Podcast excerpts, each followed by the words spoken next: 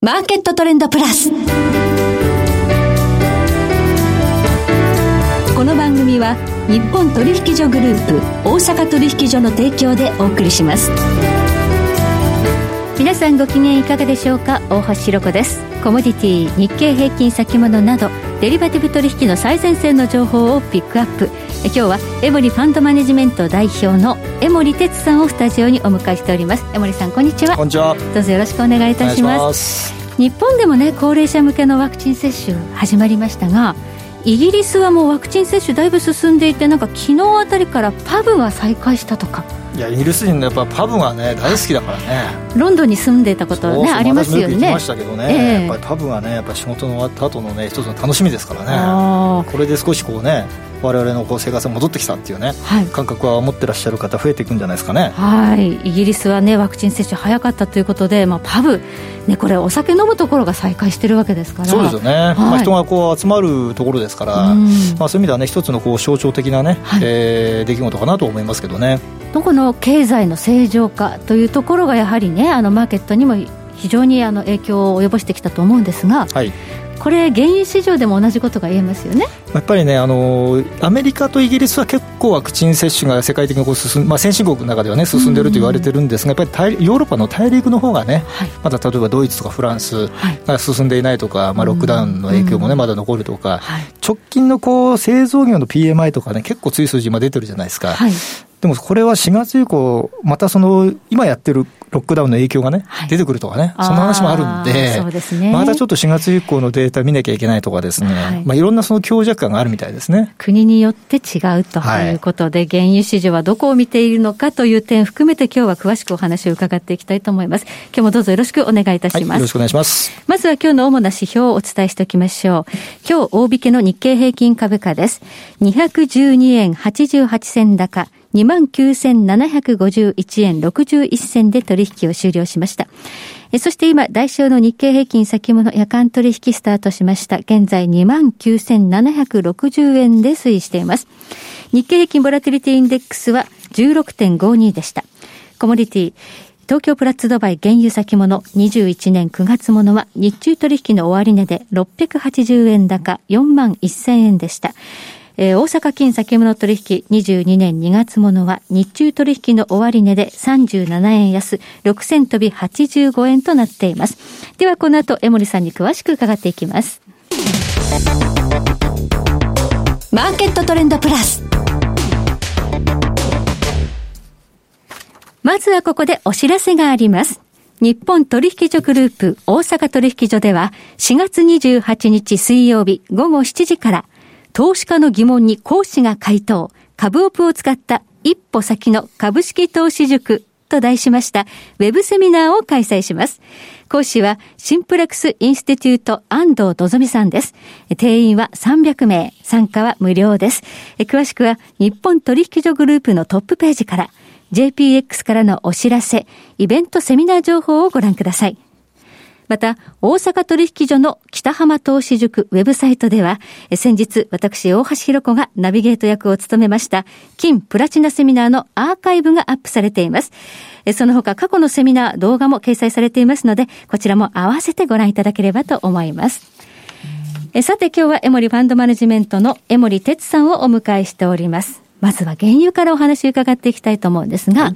WTI 原油のチャートをちょっと見ておりますと、ずっとこう上昇してきたんですが、今なんかこう揉み合いに入っちゃって、値動きがちょっと小さくなってきましたね。きましたね。はい。やっぱりこう材料がね、ないですね。材料ない。オペックプラスというね、はい、オペックとロシア、カザフ、そういったところのね、はい、まあ、いわゆるこう減産をまとめた合意がね、はい、また5月、6月、7月と、はい、少しこう減産幅をまあ、縮小するっていうんでしょうかね。つまりでも増産になるわけですね。まあ、増産になりますよね。ですから大体月、毎月、まあ35万から40万バレルぐらいですか。はい、えー、減産幅を減らしていくってことなんで、まあ増産になってくるわけです。まあ、つまり供給量が増えると。はい。いうことになりますんで、えー、まあ、それを見ればね、やっぱちょっと今後また供給過剰の方に行くのかなとかね、はい、いう感じもあるし、まあ、かたやじゃ需要の方を見ると、はい、まあ、先ほどお話あったようにですね、えー、経済活動の正常化が少しこう見えてくる中で、うん、まあ、特にアメリカの国内なんかはですね、あの、国内の多分航空関係ですかね、はい、あの、国内の移動がかなり進んでてですね、例えばその、えー、航空、えー、空港利用者ですね、あの、セキュリティチェックとか、ああいったところであの何人今来てるかってカウントできるじゃないですか。ああいった数字がやはりあの見てると、相当戻ってきてるんですよね。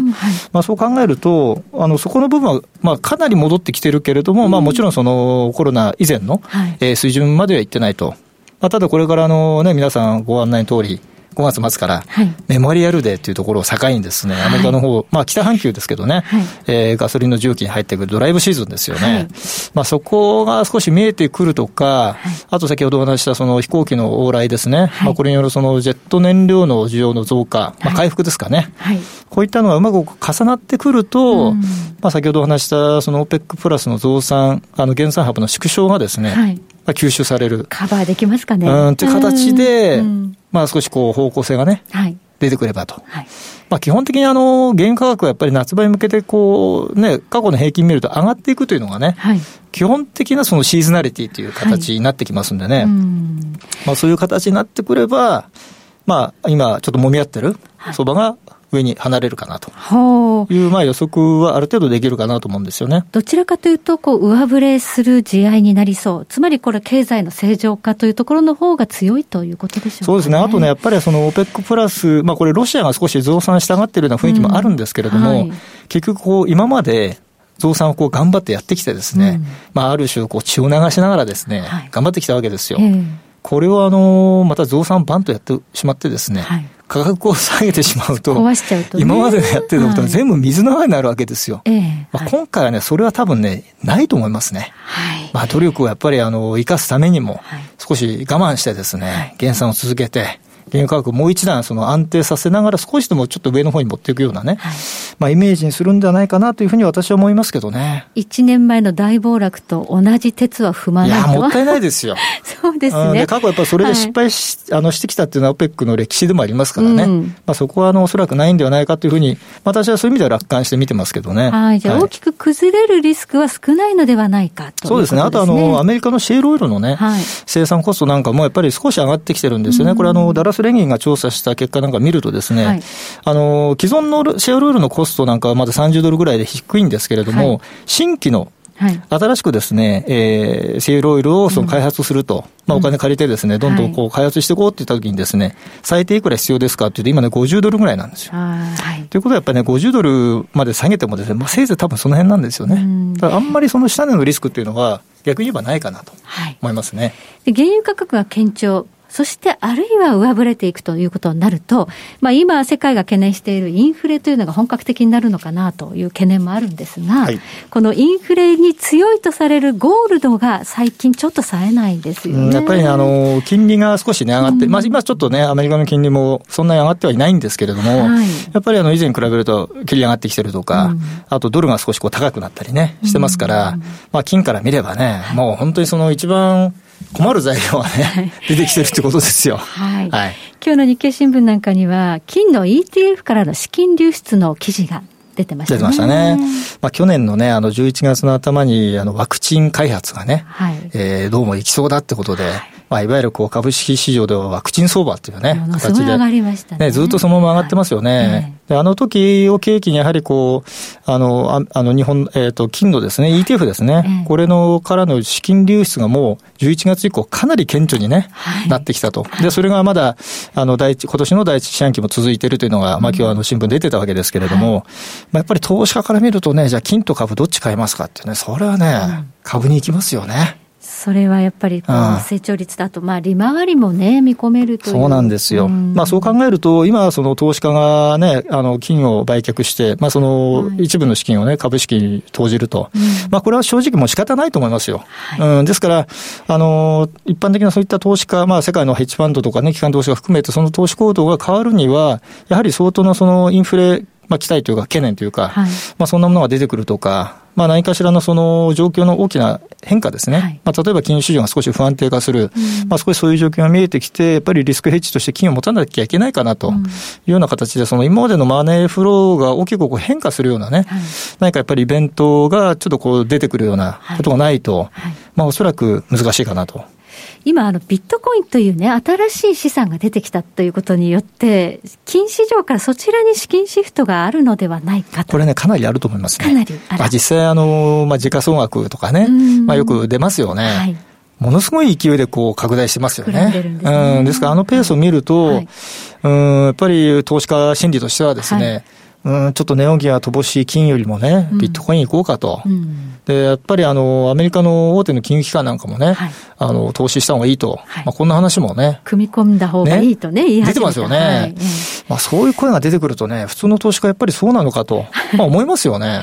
まあ、ただ、あの、ビットコインって新しい資産ですので、今後どのように規制が入っていくかわからないという中で、金というのがもうダメになったというわけではないですよね。もちろんそうだと思いますね。はい、まあ実物資産ですしね。えー、やっぱりあの、今後インフレになった時の、はい、やっぱり代替資産としての、まああの、非常にこう長いね、うん、歴史もあるわけですから、はい、まあ私としてはやはりあの、金はあの、何かしらの形で、はい、まあ今で、今のその非常に低い、まあ値動きがあんまりない時に、やっぱ持っておくと。どうしてもね、皆さんこう株に行くんですけども、この株が高い時にですね、逆にその株を少し手放してでもですね、金に持っていった方が、うん過去を見るとですね、はい。もう大体正しいんですよ。そうですね。うん。で、それがね、大体株がいい時にね、みんなわーっとなっちゃって、気づいた、そう、気づいた時にね、はい、株が大きく落ちた時、やっぱり金買っときゃよかったなと、はい、なることがやっぱり多いので。そうですね。うん。そしてまあ、インフレに強い金というふうに言われているんですが、その金が下がっているのと合わせて今、プラチナも下がってきちゃってるんですよね。そうですね。はい、あの、まあ、プラチナもね、あの、いろんな材料はね、これからおそらく出てくると思うんですね。水素だとか、うん、あの、燃料電池とかね。まあ、あの、実需はあの、間違いなく増えると思いますし、えー、まあ、供給はね、ご案内の通り、も南アフリカは常にこう不安定だとい。うこともあるのと、あともう一つですね、あのデータを調べると、はい、このインフレに対するですね、相関が高いコモディティは何かということを調べてみるとですね、実は金よりもプラチナの方が、相関が高いんですよ。あ、インフレヘッジってゴールドっていうふうにね、もう教科書的に記憶してたんですけど、うんはいプラチナプラチナの高いです。これはなんででしょうか？まあ工業品とかね、そういったところの、まあ、比率が大きいとかね、はい、まあそういった影響もあるんでしょうけれども、まあ当然インフレになるときっていうのは基本的に景気もいいときとか、えー、あの金利もおそらくそういうとき上がっていくんでしょうけれども、はい、まあそれでもやっぱりあのね、あの実需がこうついてくる、ものの値段が全体が上がっていくっていう中では、金よりもプラチナの方が相関が高いっていうのは、まあ結果としてはそうなってるってことでしょうね。はい。まあそういう考えるとね、プラチナも、うん、まあ金とどれぐらいの比率を持つか非常に難しいんですけどね。はい、まあ3対1なのか2対3、3対2なのか、半々なんとかね、わかりませんけど、はい、まあ、同じぐらいのレベルでもね、私は持っといた方がいいんではないかなっていうポテンシャルとしてはね、うん、プラチナ非常に大きいと思ってますんで。プラチナも、えー、インフレの相関非常に強い、まあ、むしろ金より強いということで、で、うん、価格帯で言うと全然割安ですからね。割安ですね。あの、過去のね、やっぱり比率が0.9倍っていうね、レシオがあるんでね、えー、それからするとね、1800ドル、1900ドルぐらいでもいいぐらいですから、はい、やっぱり買っといてもいいかなと私は思いますけどね。はい。かなり安値に放置されたまま、ようやく動き出したというところですからね。そうですね。もう今そういう意味ではチャンスかもしれないですね。はい、はい、ありがとうございます。え今日はエモリファンドマネジメント代表取締役の江森哲さんをお迎えいたしましてお話を伺いました。江森さんどうもありがとうございました。ありがとうございました。えそして来週のこの時間はエネルギーアナリスト大場紀明さんをお迎えいたしましてエネルギーマーケットを取り巻く環境をテーマにお届けしますそれでは全国の皆さんごきげんよう